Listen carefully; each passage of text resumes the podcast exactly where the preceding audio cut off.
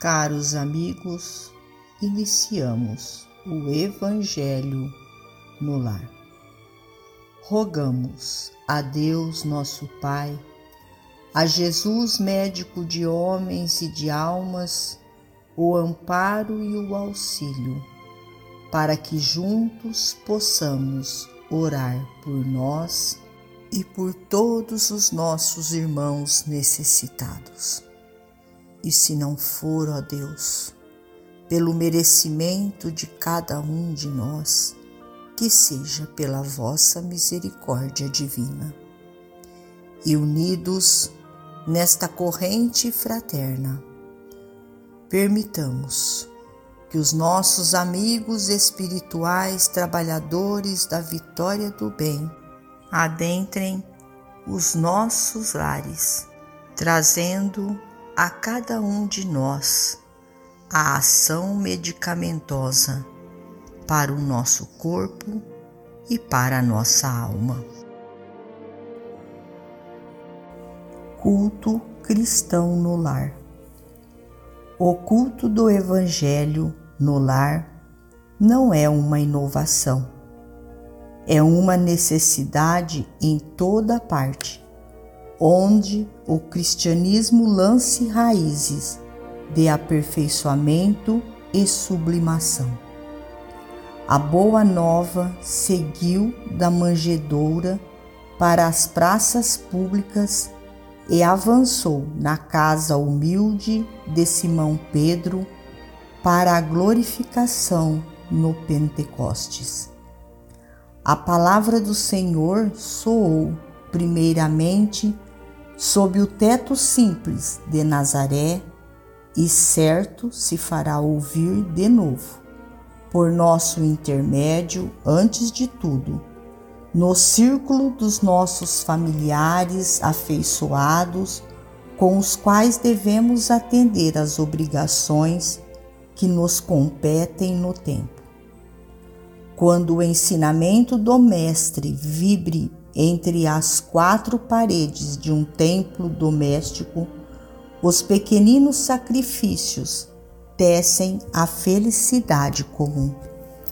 A observação impensada é ouvida sem revolta. A calúnia é isolada no algodão do silêncio. A enfermidade é recebida com calma o erro alheio encontra compaixão. A maldade não encontra brechas para insinuar-se.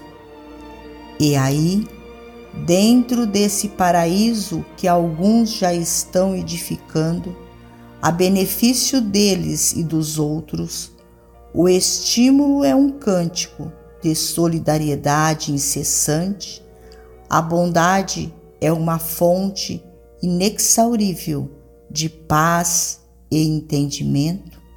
A gentileza é inspiração de todas as horas.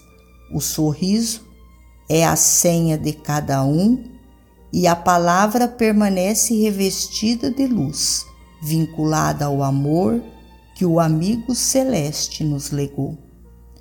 Somente depois da experiência evangélica no lar, o coração está realmente habilitado para distribuir o pão divino da Boa Nova junto da multidão, embora devamos o esclarecimento amigo e o conselho santificante aos companheiros da romagem humana em todas as circunstâncias.